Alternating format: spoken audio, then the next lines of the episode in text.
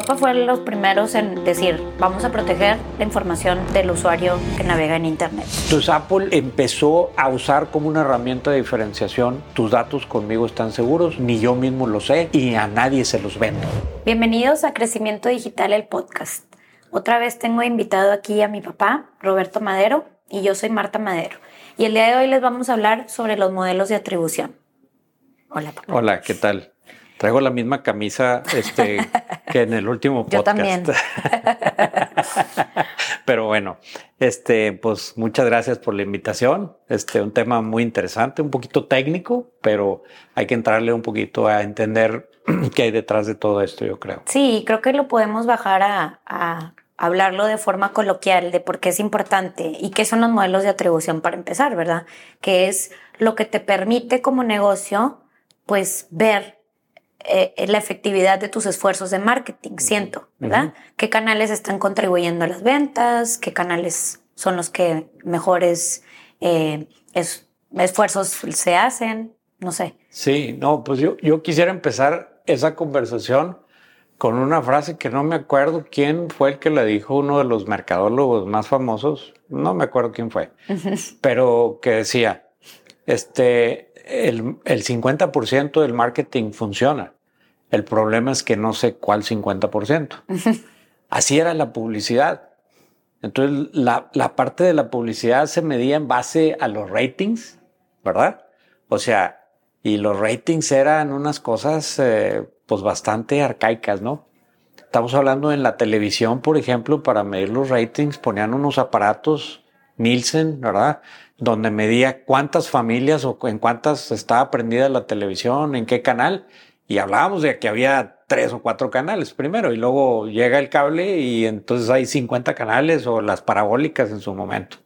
Entonces, era muy difícil, o es imposible prácticamente en los medios tradicionales, saber cómo atribuirle a qué el resultado de una venta.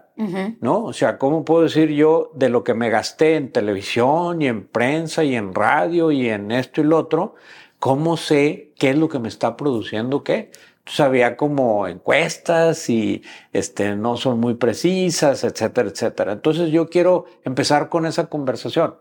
Y la primera parte es que cuando estás conectado en Internet, eh, eh, desde sus inicios, había lo que llamaban una cookie. ¿No? Esa, esa cookie que sabía que había alguien que si vuelve a entrar traía un identificador, es como un, como un breadcrumb, donde te deja este, eh, una huellita, ¿verdad? Para saber si la misma persona en el mismo dispositivo, con el mismo este, navegador, entró a una página web o no entró. Entonces, ese es el inicio. Una cookie es un identificador de rastreo, ¿verdad? Que eso permitía a los eh, advertisers, a la gente de marketing, de poder seguir con las interacciones de una persona de acuerdo a su eh, navegador, a su dispositivo, y pues saber que si alguien visitaba tu página, que si llena un formulario y te dice su nombre, cuando vuelve a entrar a tu página, Marta está constantemente viendo esta sección, etcétera. Entonces eso te permitían las cookies. Y entonces eso fue evolucionando de una manera pues este, muy rápida pero muy desatada, muy este, poco regulada. Entonces entró todo el tema de privacidad, ¿verdad? Porque con esa famosa cookie, este, podrías rastrear por ejemplo, Facebook levantaba mucha información y luego lo cruzaba con los datos que tú le dabas a Facebook de, pues si eres hombre, si eres mujer, de qué edad tienes, etcétera, etcétera. Y entonces esa información estaba disponible para todo el mundo, ¿no? O sea, no había restricciones para usar. Entonces eso volvía relativamente más fácil eh, eh, dirigir tu presupuesto y aparte el costo por clic era muy barato. Entonces al inicio de todo esto, con Facebook y Google a la cabeza, primero desplazaron a los medios tradicionales de una manera muy importante, ¿no?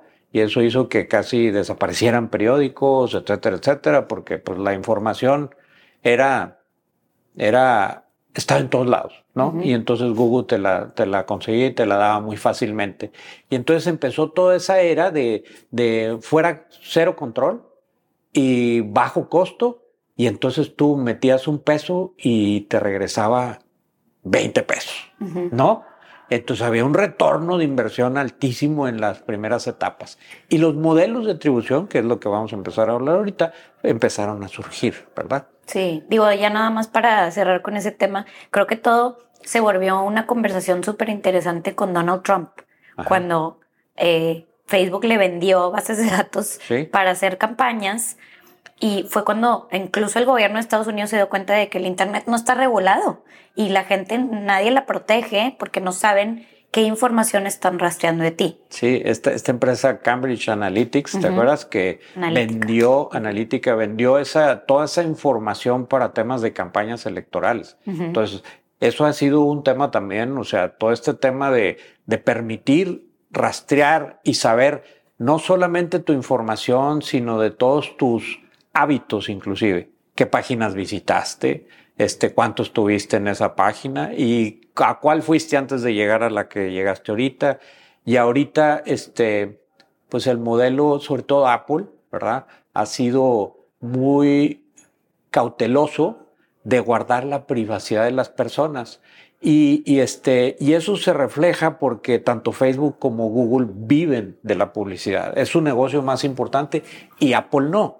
Entonces Apple empezó a usar como una herramienta de diferenciación el tema de que tus datos conmigo están seguros, ni yo mismo lo sé y a nadie se los vendo. Sí, sí, y todo empezó porque, digo, antes de Donald Trump incluso empezó la regulación de GDPR en Europa. Exacto. Entonces, Europa fue los primeros en decir, vamos a proteger la información del usuario que navega en Internet. Sí y luego viene a pasar lo de Donald Trump y luego se restringen las cookies y ahora el iOS eh, limita a todas las aplicaciones a que ya no pueden obtener información de los Bueno, nomás como dato interesante, yo creo que inclusive desde Obama, pues fue esa, esa información ya se explotó de una manera muy burda con Trump, pero y se, y se creó todo esta algoritmos, ¿verdad?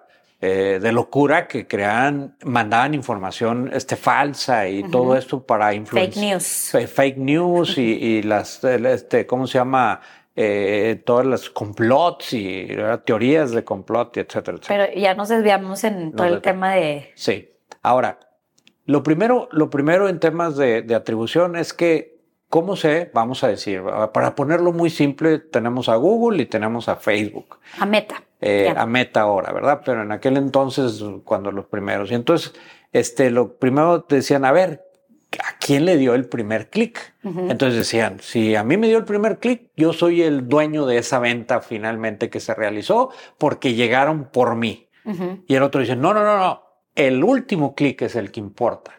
ah, porque de ahí le diste un clic y luego te fuiste a comprar el producto.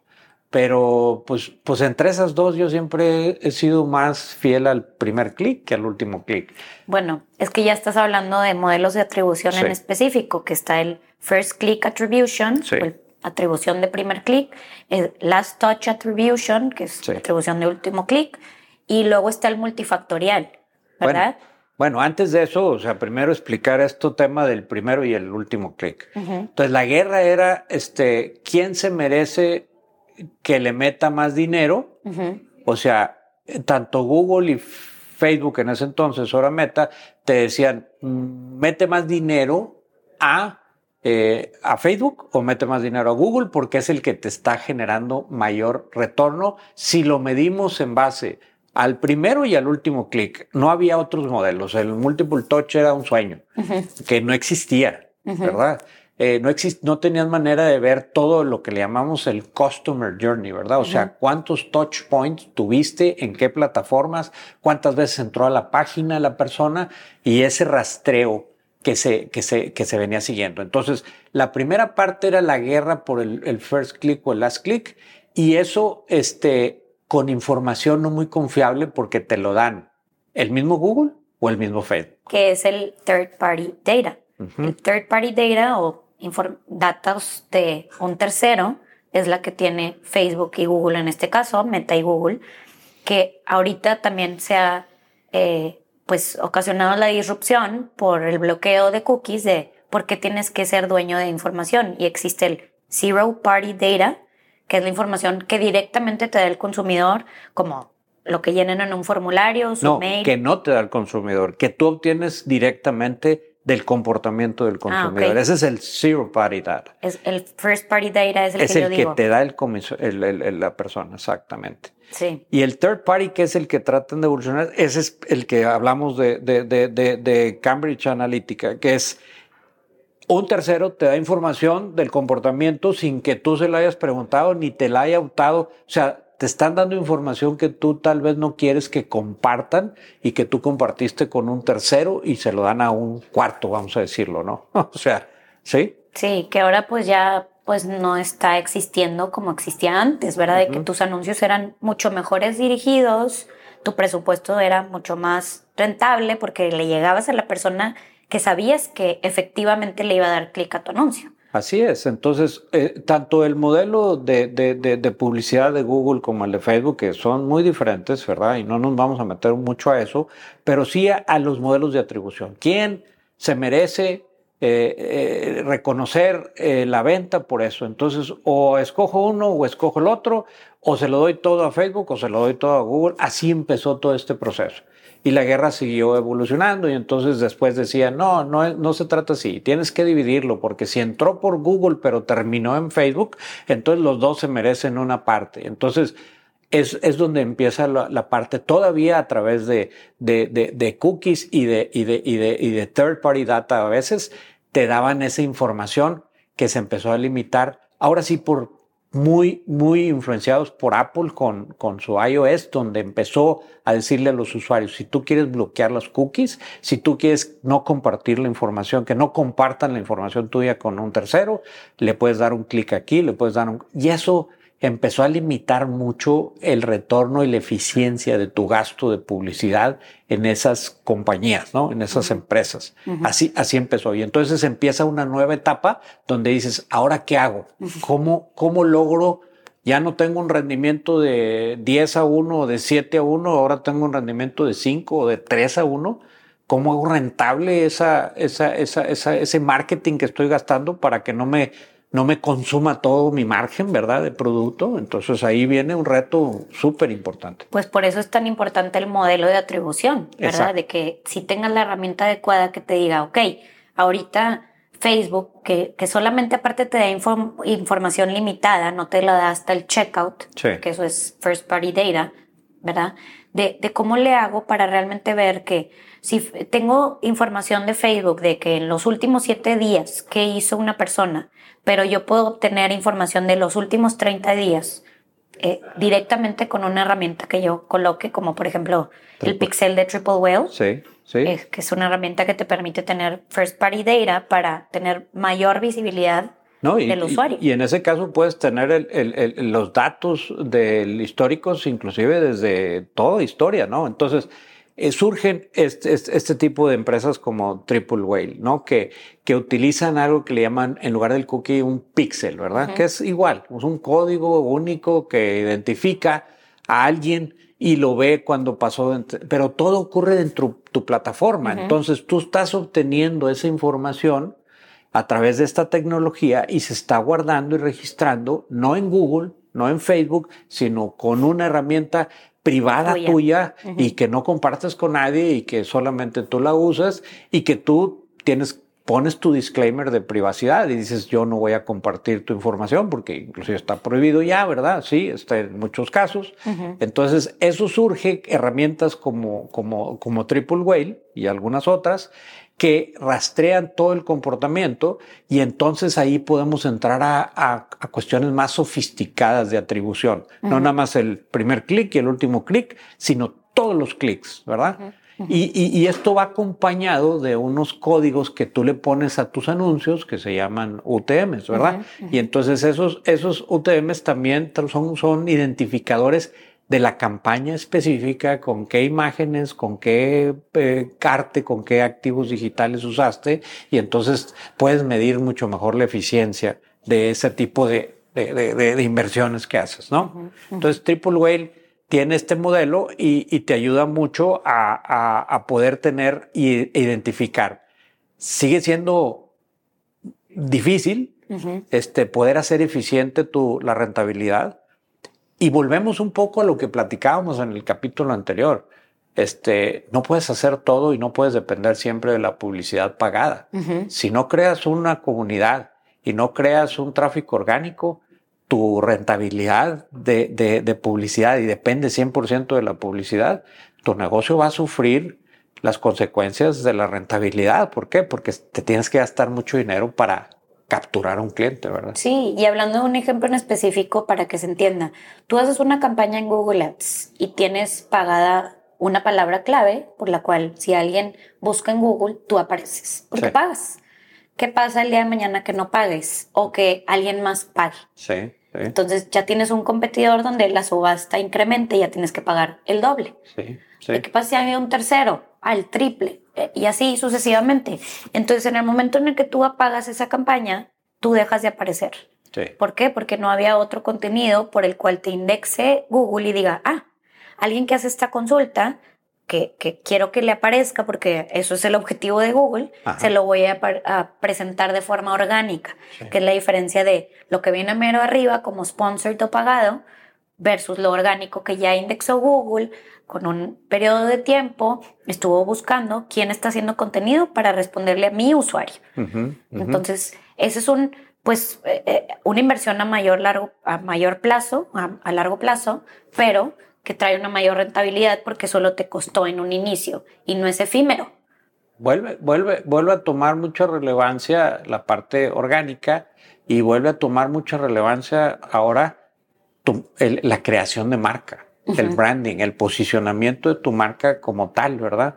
Eh, eso lleva consigo la comunidad y que, se, y que realmente se involucren contigo y se vuelvan tus fans, ¿verdad? Y se vuelvan tus, tus promotores. Y entonces entra todo este tema nuevo también de influencers y todo lo que, que será otro tema de otra conversación, tal vez de otro capítulo, porque es muy interesante, pero están surgiendo constantemente. Lo que sí es que cada vez los, los cambios ocurren más rápidamente, con mayor frecuencia, son más disruptivos. Entonces, este, no te puedes quedar dormido, no te puedes quedar, este, utilizando las mismas herramientas por siempre. Tienes que estar buscando y evolucionando constantemente. O sea, no es más fácil que antes, ¿no? Esa es la realidad. No, aparte siento que es muy cómodo para, sobre todo para una empresa pequeña, un e-commerce que eh, quiere que alguien lo vea, pues meterle dinero a Google, meterle dinero a Facebook y, ay, pues empiezas a ver resultados. Pero conforme va avanzando el tiempo, esos resultados pues son menores, tienen menor alcance, cada vez te cuesta más, entonces, ¿hasta qué punto es esto ya no es sostenible? Y por eso viene aquí la premisa de usar los modelos de atribución para realmente identificar incluso tus mismos canales, ¿verdad? Sí, sí, La parte orgánica que a lo mejor ahorita apenas la estoy creando, es algo que todavía no existe, pero eventualmente va a existir y va a ser más fuerte, cómo se va apoderando y comiendo pedazos del pastel de lo pagado. Esa es la idea, ¿verdad? De eventualmente hacer el shift. Es, correcto, ¿no? Y, que, tome, que tome presencia, o sea, que te vuelvas alguien que por referencia ya todo el mundo tiene en la cabeza, el, top of mind, el share of mind, eso sigue siendo muy, muy importante, ¿no? Si quieres buscar eh, a dónde quedarte cuando vas a una ciudad, pues viene a la mente Airbnb y tal vez nunca en la vida has usado Airbnb y ni te has metido ni te has topado con un anuncio. ¿Y por qué sabes de Airbnb? Pues por tu comunidad, por tus gentes. Ah, es que fui a un Airbnb. ¿Qué es eso de Airbnb? Ah, pues es un lugar donde llegas. O Uber, ¿no? Entonces, este, sí hacen publicidad, sí tienen posicionamiento, pero, pero ya no están en la etapa donde dicen, a ver, déjame busco a un modelo de transporte para llegar a un lado que no sea un taxi. No, Uber. o, ¿verdad? O, alguno de los, sus competidores, pero pues Uber es el que se posicionó. Es el valor de la marca cuando ya está posicionada. Eso es, sigue siendo muy relevante. Sí, sí, sí, y digo, en el tema de, de publicidad, eh, para hacer un modelo de atribución correcto, y que realmente sea efectivo, el voy a ver dónde están colocados eh, mis mejores esfuerzos de marketing, creo que es importante hacer ese análisis porque luego vienen y a, disrumpir como TikTok, donde los costos de adquisición, el costo por clic, o sea, cuesta nada comparado a Google y Facebook, que también está medio misterioso ahí de cómo le están haciendo. Algo está raro, no es del todo transparente, pero si funciona tan bien, ¿por qué no probarlo y ver con un modelo de atribución si sí me está generando el retorno de Pero son, son las evoluciones naturales. TikTok está en ese momento y no, no, no está buscando ganar tanto dinero todavía, pero, pero quiere posicionarse, entonces lo hace mucho más accesible y todo, y mientras va agarrando mercado y va creciendo en fans y seguidores, etcétera, y, pues van surgiendo. Y mañana va a haber otra cosa, o sea, y pasado otra, ¿no? O sea, va a seguir evolucionando. El mismo meta ahora, ¿verdad? Porque se rebrandió precisamente por eso, porque quieren abarcar más cosas, ¿verdad? Tienen WhatsApp, tienen esto, tienen lo otro, ¿verdad? Entonces.